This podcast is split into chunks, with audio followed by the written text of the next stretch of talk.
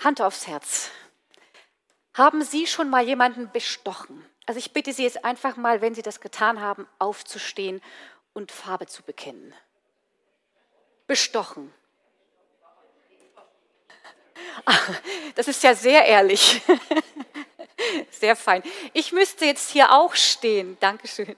Ich müsste auch aufstehen, denn es gibt ja ganz verschiedene Arten von Bestechung.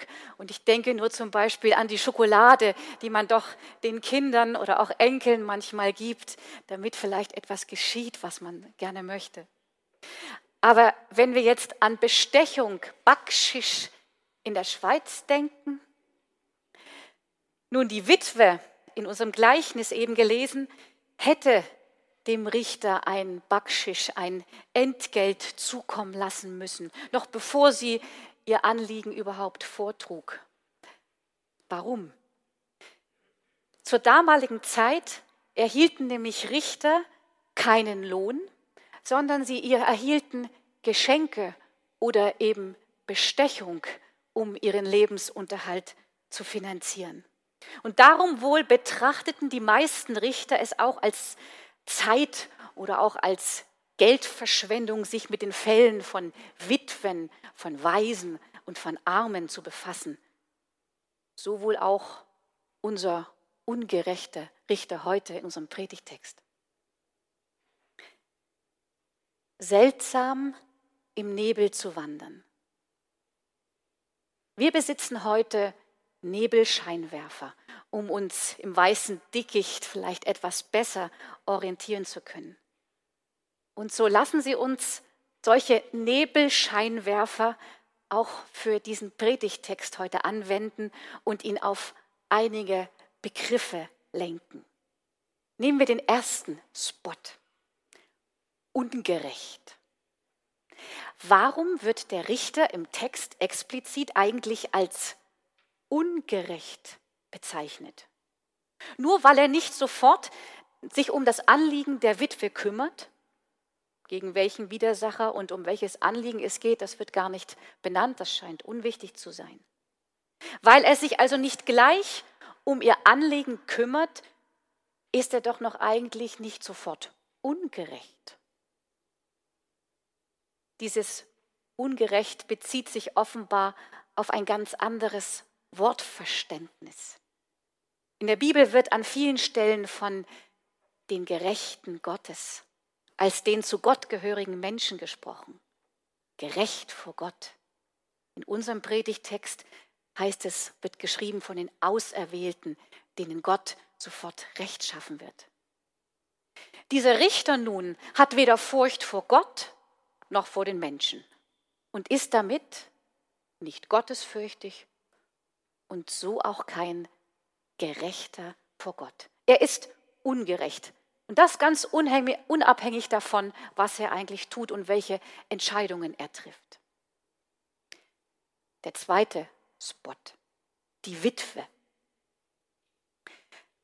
Als Witwe wurden im Orient nicht nur, wurden im Orient nicht nur eine Frau bezeichnet, die ihren Ehemann oder ihren Versorger verloren hatte, sondern es wurden alle Frauen, die lebten, so benannt, wenn sie allein lebten. Wenn, das war also sozusagen wie eine Art Lebensform, wenn sie Single waren, wenn sie geschieden waren, wenn sie getrennt lebten. Diese wurden alle als Witwen bezeichnet. Und die Tora verbot die Bedrückung von Witwen. Denn insbesondere in juristischen Auseinandersetzungen waren Witwen chancenlos, die Rechtslage lag in den Händen der Männer. Im gesamten vorderen Orient wie im Alten Testament sind diese Frauen daher einem besonderen göttlichen Schutz anheimgestellt. Und im Neuen Testament, also zur Zeit Lukas des Evangelisten, waren solche Witwen auch angesehene Beterinnen in der Gemeinde und übernahmen damit mit ihren Bitten und mit ihrem Rufen eine ganz wichtige Rolle in der Gemeinde. War es also solch eine Frau in Jesu Gleichnis, die zum Richter kam, eine Beterin? Diese Frau, diese Witwe, die offenbar immer und immer wieder beim ungerechten Richter anklopft, um ihr Anliegen vorzutragen, scheint ein derart vehementes und impertinentes Verhalten, scheint sie als einzigen Ausweg aus ihrer Situation zu sehen. Mir scheint sie im Nebel zu tappen. Sie kann nicht wissen, dass ihr Recht widerfahren wird. Sie kann nicht wissen, ob der Bedienstete des Richters sie nicht mit Stöcken fortjagen wird. Sie kann nicht wissen, wie lange sie bitten muss. Aber sie, sie scheint solch eine Notwendigkeit zu verspüren, solch ein unerschütterliches Vertrauen zu besitzen, dass sie einfach keinen anderen Weg sieht. Sie glaubt an Recht und Wahrheit. Glauben, tappen im Nebel. Glauben, vertrauensvolle Gewissheit ins Unbekannte, ins Ungewisse. Ja, ich habe kein Geld. Ja, ich kann keine Bestechungsgelder aufbringen. Ja, ich kann der Gemeinde nicht helfen. Aber ich komme immer und immer wieder. Ich bete, ich bitte, ich danke, ich flehe, ich rufe, damit Recht geschehe. Oder für uns gesprochen, ich bitte, rufe, flehe, dass Frieden wird zwischen Russland und der Ukraine. Dass Menschen einander respektvoll begegnen dass Kinder ohne Schmerzen aufwachen dürfen und so weiter. Dritter Spot. Ins Gesicht schlagen. Und die Witwe erhält Recht. Wenn der Richter sich auch nicht vor Gott und den Menschen fürchtet, sondern davor, ins Gesicht geschlagen zu werden. Im Griechischen heißt es auch idiomatisch, damit die Witwe nicht komme und mir die Augen auskratze. Diese Redewendung bedeutete in der jüdischen damaligen Kultur, der Richter hat Angst davor, die Witwe könne ihn öffentlich bloßstellen. Das wäre nach damaliger Auffassung dem Tode gleichgekommen. Wer also einen anderen öffentlich bloßstellt, zerstört nicht nur dessen Selbstvertrauen, nein, er wäre für dessen Tod verantwortlich, als wenn man ihn physisch ermordete. Das war es also, wovor der Richter Angst hatte, vor dem Tod durch Gesichtsverlust, durch Bloßstellung. Kennen wir diese Angst nicht auch? Habe ich in allem, was ich tue, wirklich Gott vor Augen? Bin ich gottesfürchtig? Oder überwiegt die Furcht vor den Menschen, die Furcht, beschämt zu werden, das Gesicht zu verlieren? Wie oft tue ich etwas nur, um den Erwartungen anderer, ob den Lehrern, den Eltern, den Geschwistern, der Gemeinde gerecht zu werden, wenn es auch vielleicht den Erwartungen Gottes widersprechen mag. Und wir scheinen einander nur zu gern zu beschämen. Vielleicht ist es bald so weit, dass ich das Licht lösche, auch wenn es sich ausschließlich aus Photovoltaikanlagen speist, nur damit die Nachbarn mich nicht als Energieverschwender anschwärzen. Werden wir in Jesu Gleichnis also gleichsam als Richter vorgeführt? Wenn der Menschensohn kommen wird, wird er dann Glauben finden auf Erden? Vierter Spot. Recht schaffen. Zehn Prozent der Erdenbevölkerung leben in einer Demokratie oder einer fast demokratischen Struktur. 90 Prozent der Menschen erleben Recht und Gericht eher willkürlich. 90 Prozent müssen hoffen, beten, bitten wie die Witwe, dass ihnen auch Recht widerfahre.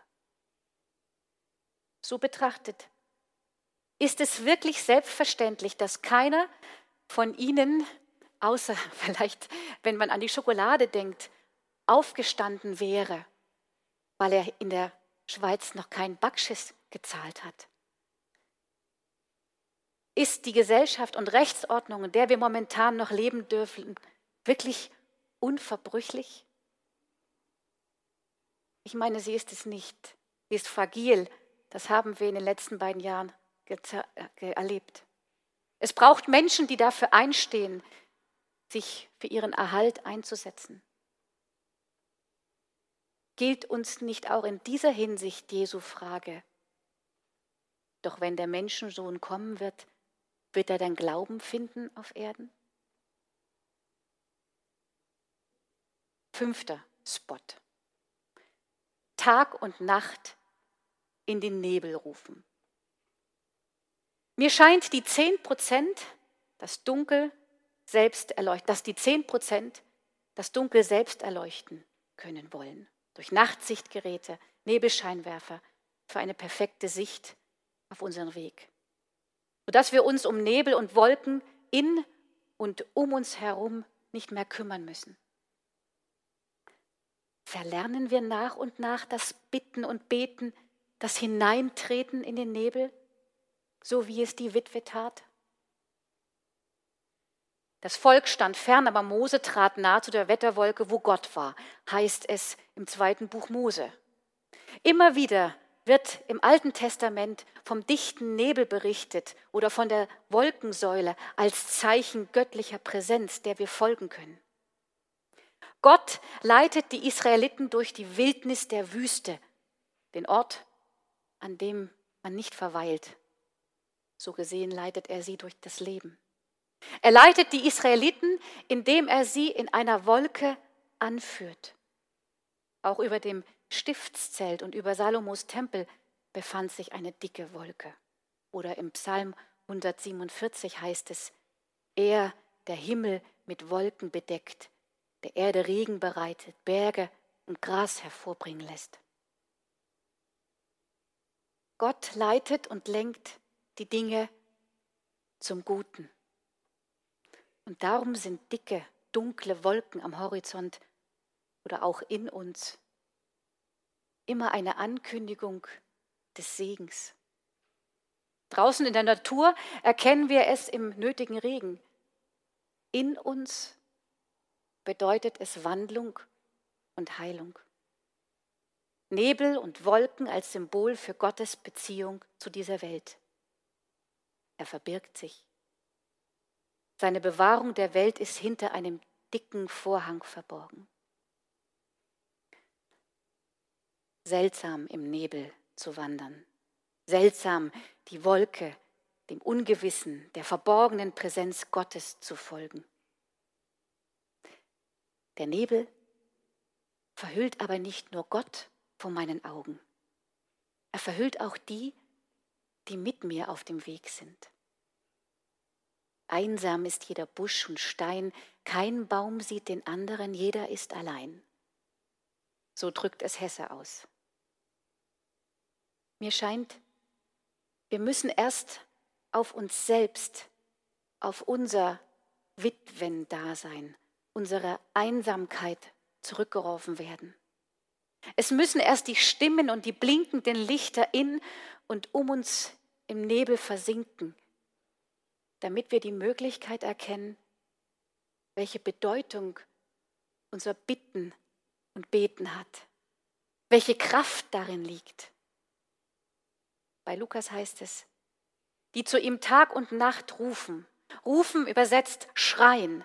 Das ist kraftvoll, vehement, von ganzer Seele. Wer so sein Anliegen vorbringt, der soll erhört werden. Solchen verschafft Gott unverzüglich Recht. Das ist die Zusage Jesu in seinem Gleichnis. Sechster und vorletzter Spot.